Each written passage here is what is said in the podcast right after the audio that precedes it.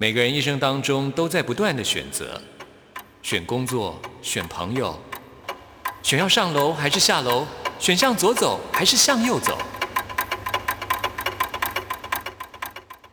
只有音乐，你不用选择，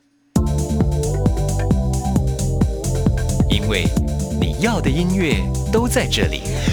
音乐 MIT Music in Taiwan。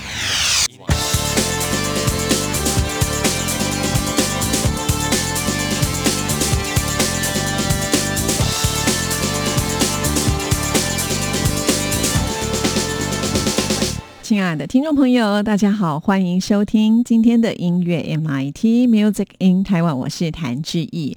啊，介绍了这么久的音乐节目，播了这么多的音乐，不知道听众朋友在听音乐的同时会有什么样的想法呢？其实听什么样的音乐，喜欢什么样的音乐都是有道理的。所以每个月呢，我们都会有一集弦外之音的单元，邀请心理专家，让我们听众朋友能够了解音乐跟心理之间的关联性。马上来进行我们今天的节目内容。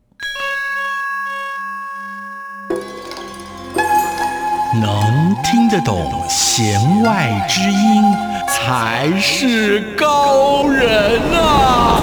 哈哈哈哈哈哈！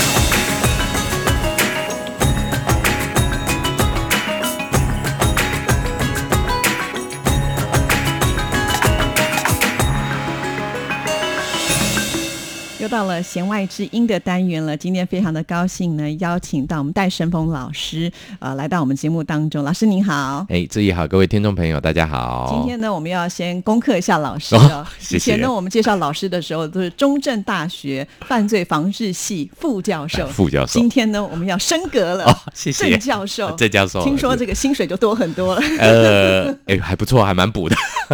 啊，其实这个身为郑教授，对，可能听众朋友们比较没有那个感觉啦，薪资上。其实我们的薪资有两个主要的来源，一个叫本俸，一个叫研究基金、研究金之类的东西。研究金那边倒是增加不少，所以未来可能会有更多更好的研究成果，或者是一些产量上可以看得到。也希望，当然也各位听众朋友们洗耳恭听了啊！希望有机会可以，我们有更多的机会介绍这方面的讯息给各位。那其实成为郑教授以后，呃。生活上变化虽然不大，但是呢，其实在一些呃，我我我们稍微离题一下下聊，可能也可以了。就是说，呃，换了一张名片以后。我这一次九月的时候，今年九月到日本去做学术交流，那意外的发现这张名片还蛮好用的。真的，对，以前副教授的时候，在参加那个教授聚会的时候，我们都是在站在外面啊，教授在里面坐着聊天干嘛？那升了教授以后，这次就被请进去坐在里面这样。我第一次坐在那个位置上，然后呢，就看到一群副教授跟助理教授，呃，络绎不绝的来参拜那种感觉，真的有点在日本，他们好像那个阶级非常明显，非常非常明显。对，然后呢，他们甚至会在位置上面就写这些是教授席，那我一开始那也不敢坐啊，但我知道教授把我叫过去说：“哎，戴长，你已经是教授了，你可以坐在这里。”然后我就坐的超级紧张的，然后就啊，很多的这些年轻学者开始来啊敬礼啦，然后来斟酒啦，然后来跟你那个交换名片啦，一时之间有一点该怎么讲，就是觉得那个画面蛮。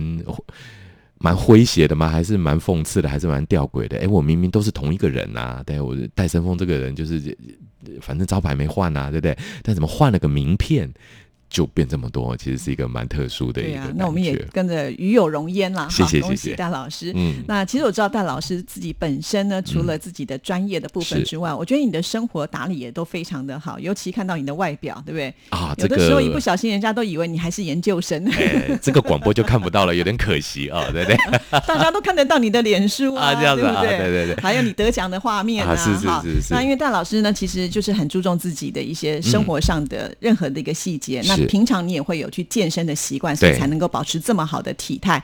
据说呢，你去健身的时候，你也不是单纯的只是想要做运动，你还会做观察。对，其实这可能是职业病，因为大家都知道我是心理系毕业的哦，所以渐渐的就会有一种喜欢很喜欢看人的行为这件事情。那我觉得这一次的这一个我们这次节目的主题，刚好就跟我大概在一样也是八月多的时候有一次去健身，那买了教练课，想说还是得要去用嘛啊，就到了健身房去，哎，正在做的过程中看到了一个好有趣的现象。那我记得那一天呢，其实是一般的上班日，所以其实人不太多。那整个健身房有些我们嘉义啊地方型的健身房，大概那一天大概只有七八个、七八组的这一种呃健身的朋友在练习啊，在练在这样子啊。那他就蛮奇怪的，一开始大家就蛮认真的练。那因为我也是教练课的关系，教练在旁边那大呼小叫的，你就跟着做这样子啊。对，然后哎，忽然间好奇怪哦，大家就静下来了，开始划手机。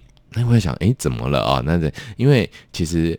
我相信很多朋友应该都有现在都有上健身房的习惯。真的，健身房里面有一种最奇怪的人，就是他去那边。运动最多的是他的大拇指，对不对？我想很多的听众朋友们可能都去过健身房看，有人就坐在那个仰卧起坐板上面，然后就开始划手机，对，或者呢把那个呃那种跑步机调得很慢，边散步边划手机之类的。然后我教练也时常会笑说：“你看那些人都是来这边练大拇指的这样子。” 那那天的。画面就蛮吊诡的，就一开始我们还听得到一些杠铃撞击的声音啦，还有一些跑步的脚步声，嘣嘣嘣的，好像蛮有活力的。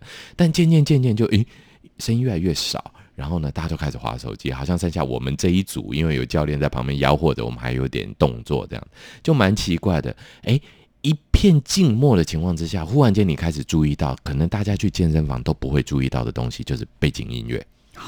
我觉得这个非常重要哎！我记得我以前去运动的时候哈，我会自己就是烧一张 CD，就是我的精选集，嗯嗯就是透过那个音乐来帮助我，就是觉得好不要那么累，然后有点动力支持我下去。因为我们知道健身的过程当中，其实它是要很耗体力的，对，有的时候你可能就会半途而废，因为我太累了，我就想下来。对，而且健身有一个更麻烦的事情，就是所有的健身动作都是重复好几次，很单调，对，非常无聊。对，然后呢，也很没有成就感。对对。比方说跑步机好了，你跑了半小时，他就告诉你现在消耗的卡路里才那么一点点。你心想说，我一碗饭又回来了。没错，我觉得这个最难过。每一次跑步，你大概跑半小时，他就告诉你，你可以再喝四分之三罐可乐。哇，每次看到那我就跑不下去了，因为随时喝就一罐两罐的喝。对啊，所以基本上你就会觉得说，哎。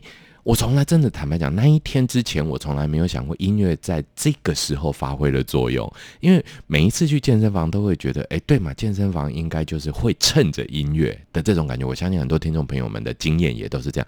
但是其实，因为健身房它是一个具有高度的目标指向性的一个场合，也就是说，去那边不管你要练你的大拇指，还是你要 social，你要去展现你的身材，基本上都跟运动。健身健康这个议题是有关的，所以呢，我相信绝少有人会把运动或者是健身这件事情挂着说：“哎，我今天要到健身房听一段优美的音乐，或者像个演唱会一样的感觉。”应该我相信健身房也不会提供这样的设备，所以呢，大家在无意识、完全没有这种呃我们叫做目标性的动机的情况之下，音乐很意外的就成了健身房的重要指标。嗯，对，那这个指标就很有趣，我就发现那天的现象，就当大家都静下来，我才仔细看看，哎，对，都没有人在动了，还没有人在动，然后一片安静的时候，开始注意到背景音乐。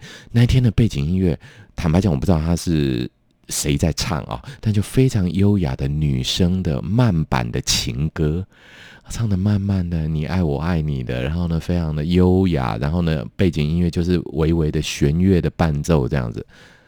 我发现大家就这样很安静的停下来，然后呢，呼吸也调得慢慢的，然后所有的跑步的动作也越来越慢，然后意外就出现了。哎，当我还觉得一片奇怪的时候呢，就那个健身房的老板，可能这些管理员，他说啊，不行不行，放错歌了，这是要换一条歌才可以。他说怎么大家都不做了呢？好奇怪啊！然后他就去换了个音乐，又换回原来那种蹦蹦蹦、咚吱咚吱咚吱那种的。果不其然，大概这个音乐放下来。大概一分钟以后，哎，大家又开始动作。是，所以我觉得好像在音乐的播放的速度，就是它的节奏感是一个重点，对不对？所以呢，我才会去思考这个点呢。我就觉得蛮有趣的一个项，就那音乐到底跟我们在健身动作上面到底有怎样的关联性？或者我们一个人的这样，我就刚刚志毅您提的很好，就是你有自己的这一个叫做啊 my music 这一种观念的，就是说 OK，我的运动的过程中我要听什么样的音乐？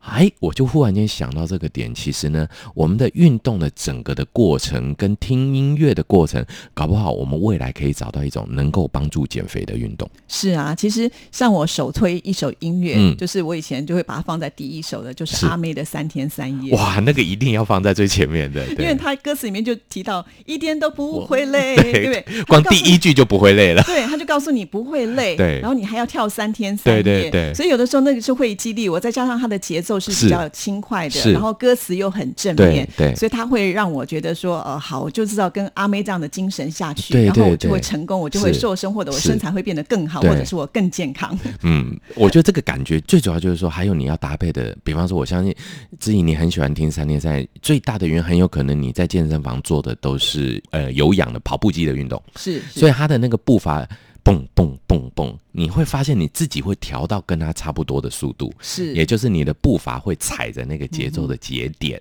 是，对，那如果重训听三天三夜大概就垮了，因为你那个如果说不可能马上去这么快。对，而且那么重的啊，三天三夜三天三夜，你可能一下就就喘不过气了。女生嘛，比较少做重训、啊，做比较少做，对，所以我就在想，哎，男生的重训到底要听什么？这蛮有趣的。嗯我觉得这个是一个重点。对，就是不同的运动类型，我们搞不好听的音乐是不一样的。真的，真的，所以嗯我们先来听这首《三天三夜》之后，再来分析一下男生跟女生有什么不一样的地方。好的，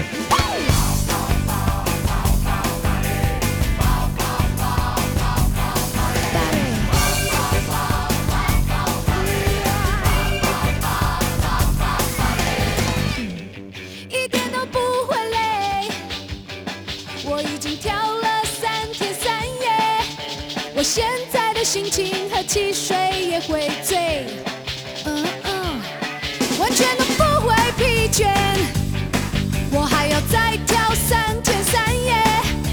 我现在的心情轻的好像可以飞，哦哦，加入我的行列。白天跳到黑夜，快乐不会吃亏，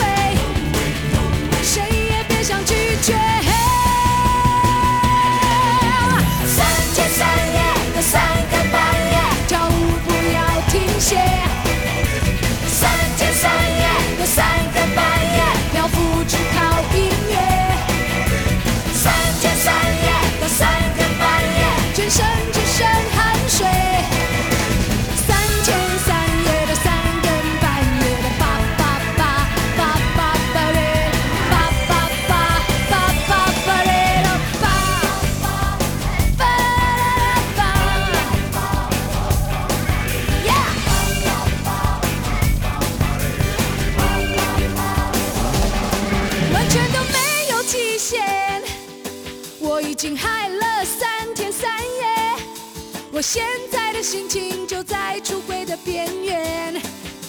Oh yeah，根本不可能喝醉，我还要再嗨三天三夜。我眼里的世界就像是一部卡通影片。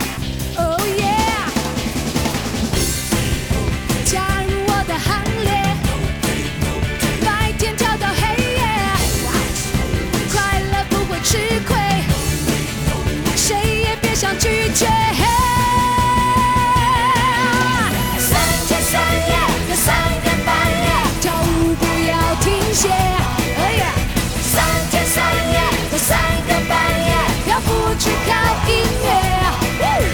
三天三夜到三更半夜，全身只剩汗水。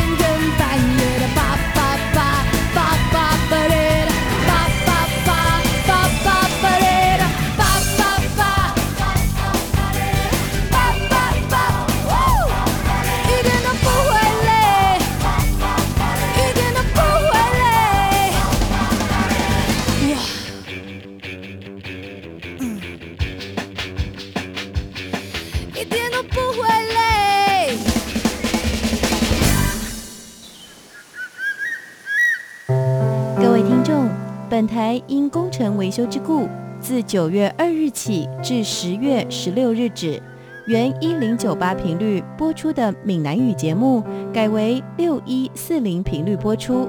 同时段一零九八频率国语节目暂停播出，不便之处敬请见谅。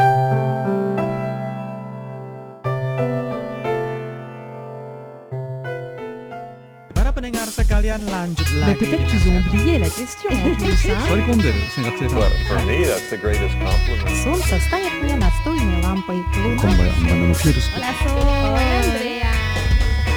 无论你在世界的哪个尽头，请你跟我这样做。哦哦哦，Turn on your radio。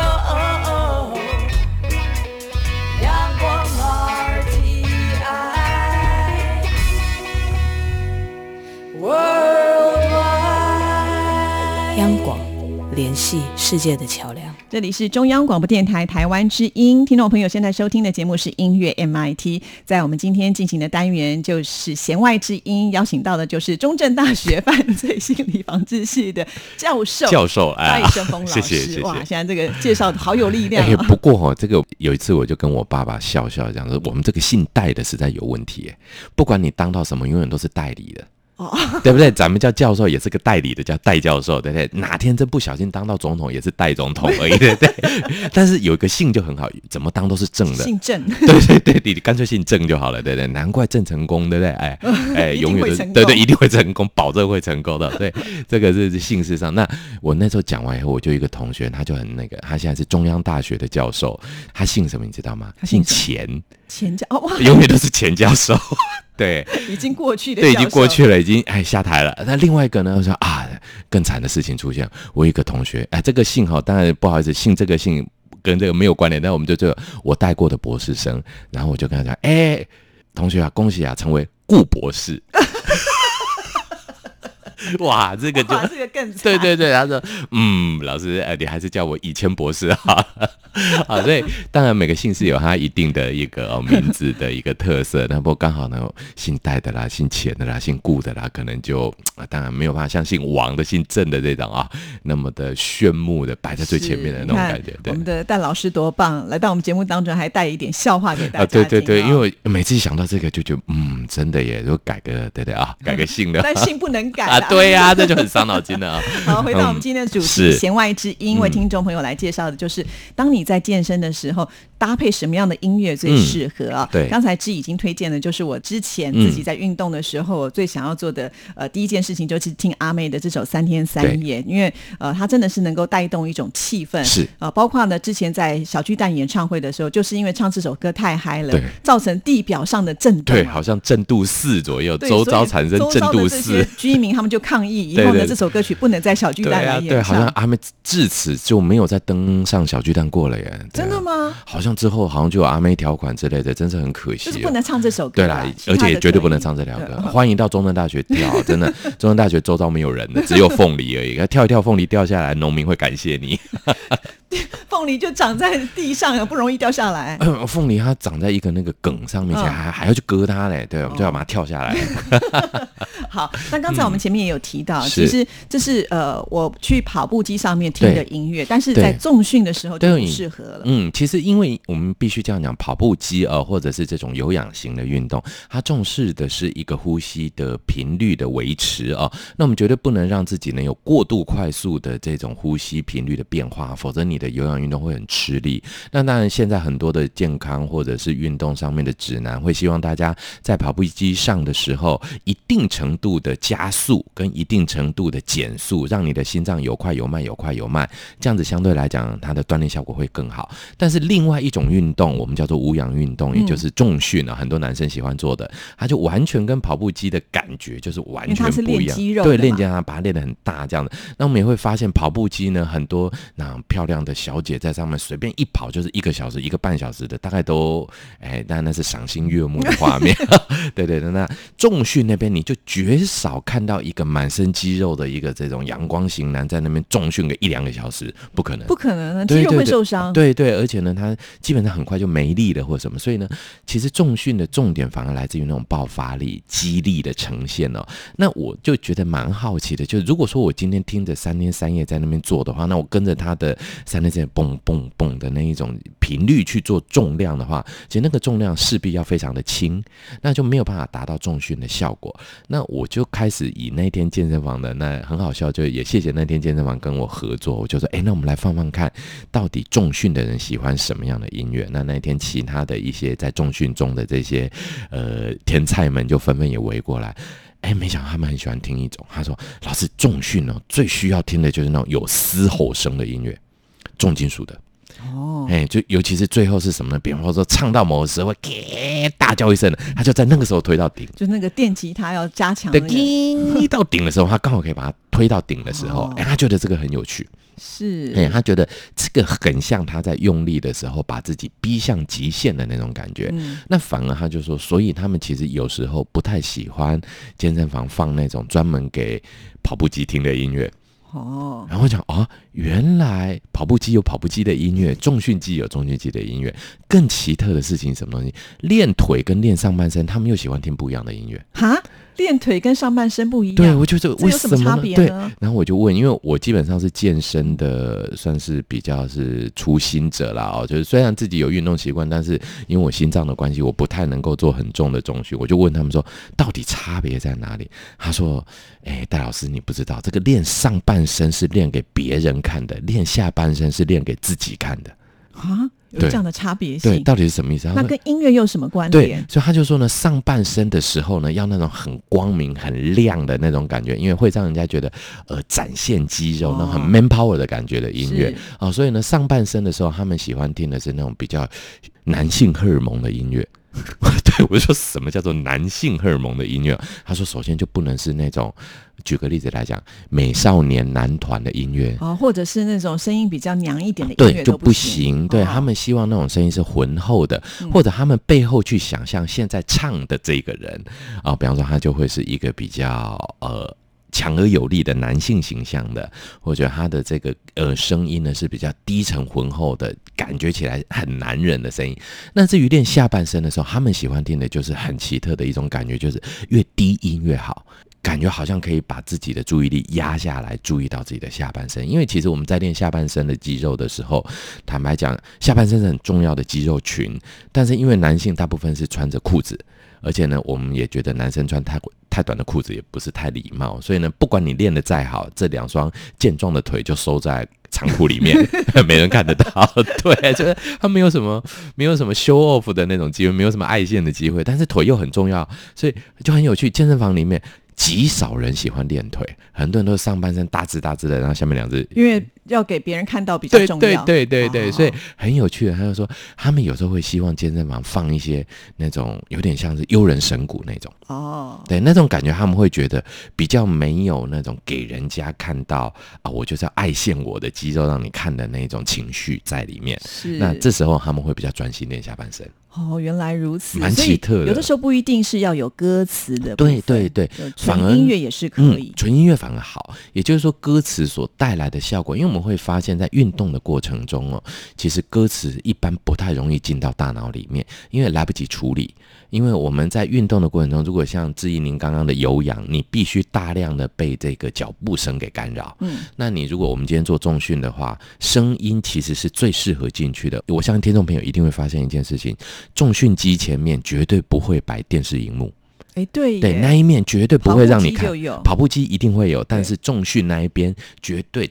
而且灯光也是最暗的，也绝对不会点的噼里啪啦的那些闪霓虹灯，而且也绝对不会摆在外面的人看得到的地方。因为我们发现跑步机通常都是放在橱窗的地方，对对对你可以向着外面跑的感觉。对的那种感觉。对但是重训一定摆在最里面，乌漆麻黑的，大家都看不到。为什么？对，很重要的，因为重训它其实是危险、相对危险的动作，所以它必须要把所有的这些砸掉的一些我们叫做影响重训出力啦或者什么的这些线索，包含视觉最好当然包含听觉，我们都让它纯净化。也就是说，它是必须要单纯，对就不要受到别的地方的干扰。对，那哦但是在有氧的时候，它反而需要的是多元的，因为它是复合肌肉群在跑。太太单调了。如果光跑步的话，真闷的是像小仓鼠一样。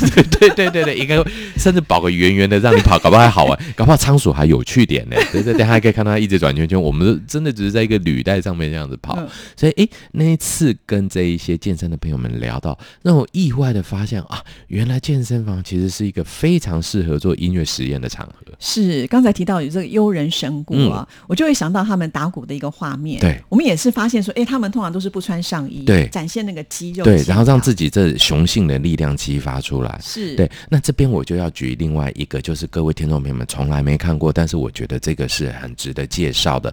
那大家都知道我是犯罪防治系的哦，所以呢，我们有比较多的机会可以到监狱里面去做研究或者做访问啊，了解这样。那台湾有一所监狱叫做彰化监狱，那彰化监狱呢，本身它最有名的就是这个青年的幽人神鼓哦。那他们呢聘请幽人神鼓里面的这一些专家、这些老师们进去彰化监狱，他们去甄选具有这种天分素质的受刑人。那因为他们是青年监狱，大概二十六岁到三十左右，就是年轻力壮的这一群，我们算是青年人哦。然后甄选他们来打鼓。那我们有一次我就完整参观他们练鼓的过程。其实练鼓的过程真的是一个修身养性的过程，他不是就打鼓诶，他要先开始第一件事情是先练心，所以他们有三打，第一个叫打坐。先把心静下来，因为监狱里面的环境不好。我记得我那天去的时候是夏天，三十三四度，虽然是司令台的阴影下面，大概体感温度四十度有，但三十度左右这样，我热到都想逃亡了。但是身为老师，还是得站在那稍微看一下的时候，那他们第一件事就是打坐，打坐就是先静心，打坐之后，第二坐就是要让心静下来以后，要让身体暖起来，所以打坐之后打拳，打拳。半个小时，那打拳大部分都是，比方说就是蹲马步，然后做一些很简单的出拳的动作，不能激发你的那种想要去打架闹事的那种感觉。之后才是打鼓，他们叫三打训练。那我觉得这些东西搭配着当时的背景音乐，给我听到的就是非常呃副交感神经型的音乐，就是沉稳的。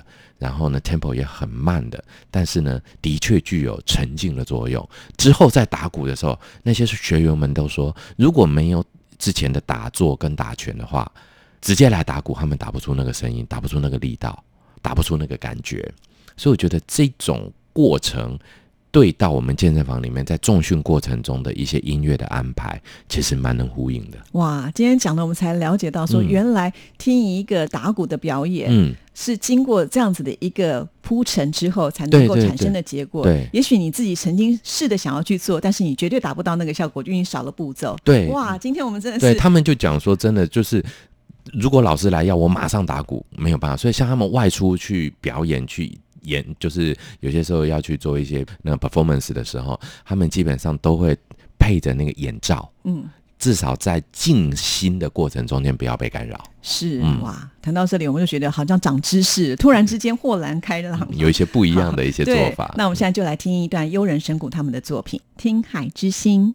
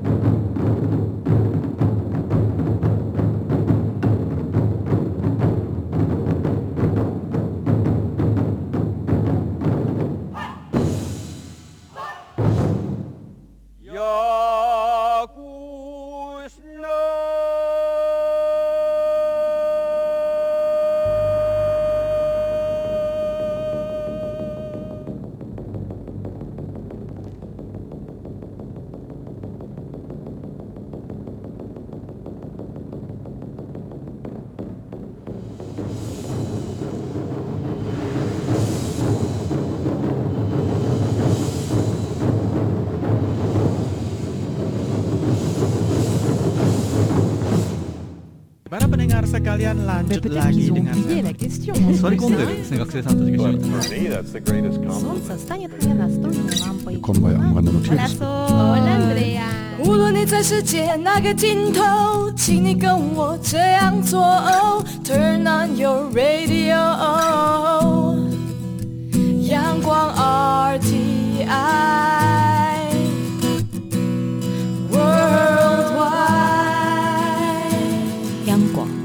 联系世界的桥梁。这里是中央广播电台台湾之音，听众朋友现在收听的节目是音乐 MIT，今天进行的是弦外之音的单元。哇，我们真真的听到很多弦外之音。对就是以前听音乐的时候就单纯听音乐，嗯但是原来它对我们的心理有这么大的一个影响，对甚至呢会帮助我们做另外一件事情更容易成功。对，其实很多人都会觉得很有趣，就是这就很有趣哦。有两种说法，那学生通常也会争论这个点，就是读书的时候要不要听音乐。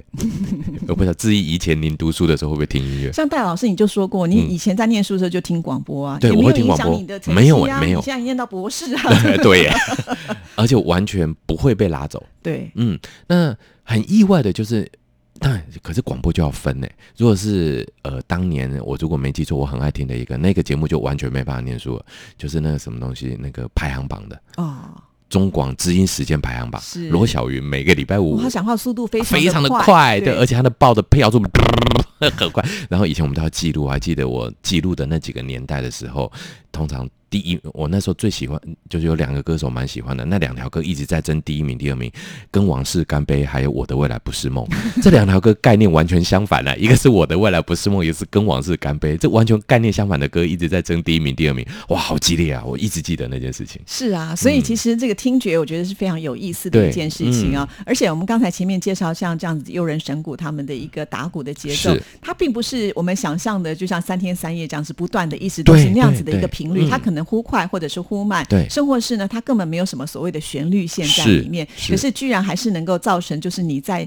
呃听这样子的一个音乐的时候，帮助你健身，然后练你的肌肉会更好。而且是专注。我觉得最奇特的是这个点，因为很多的我不晓得大家在呃欣赏这种无歌词型的音乐的。的时候，我渐渐因为小孩子最近连音乐班的关系，自己的音乐素养也越来越好一点，因为我跟陪着他们听啊，对，然后我最近发现一个我觉得很意外的成长的部分，就我的小孩现在国小五年级，那学校就会课外读物的推广，这边可能呃讲个小小的自我的笑话一样的感觉，就是我大儿子最近开始迷上了一个作家的书，他开始迷上张曼娟女士的书，哦看了好有感觉，写了好多的心得。但是我有一天忽然就在想，我就。开车的时候按了我自己喜欢听的音乐，我想，嗯，小孩子刚刚在讲张曼娟，但是我还在听 AKB 四十八。怎么觉得你比较幼稚？啊，对对对，嗯嗯，后来我觉得，嗯，可能我要舒压吧，会不会比呃，因为嗯，你想象一下，嗯，AKB 在唱歌的时候，哎，整个舞台上都是花朵的感觉，可能也有一种舒压的效果啊、所以其实我是觉得，呃。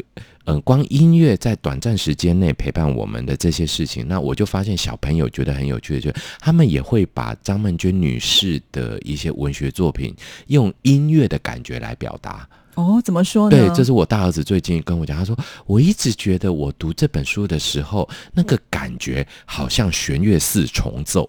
哇，好有灵性啊！我说哇，你你你怎么会讲这么深的话？你爸还在听 AKB，耶你给我换一个。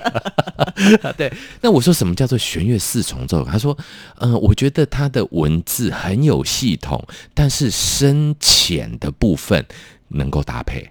你不会觉得这一本书好像很多东西砸在里面，一直写一直写。我就说你看哪一本，他竟然说不出书名，害我没有办法举例。可能他们学校里面的那个课外读物的推荐的时候，那所以我就说，那有什么样的感觉呢？他又举了另外一个例子，他说啊，那像这样好了，爸爸，你平常在看的图鉴，其实我很喜欢看各种图鉴，比方说呃植物的图鉴啊、蝴蝶的图鉴啊、鱼的图鉴。他说，爸爸你在看图鉴的时候，那种感觉。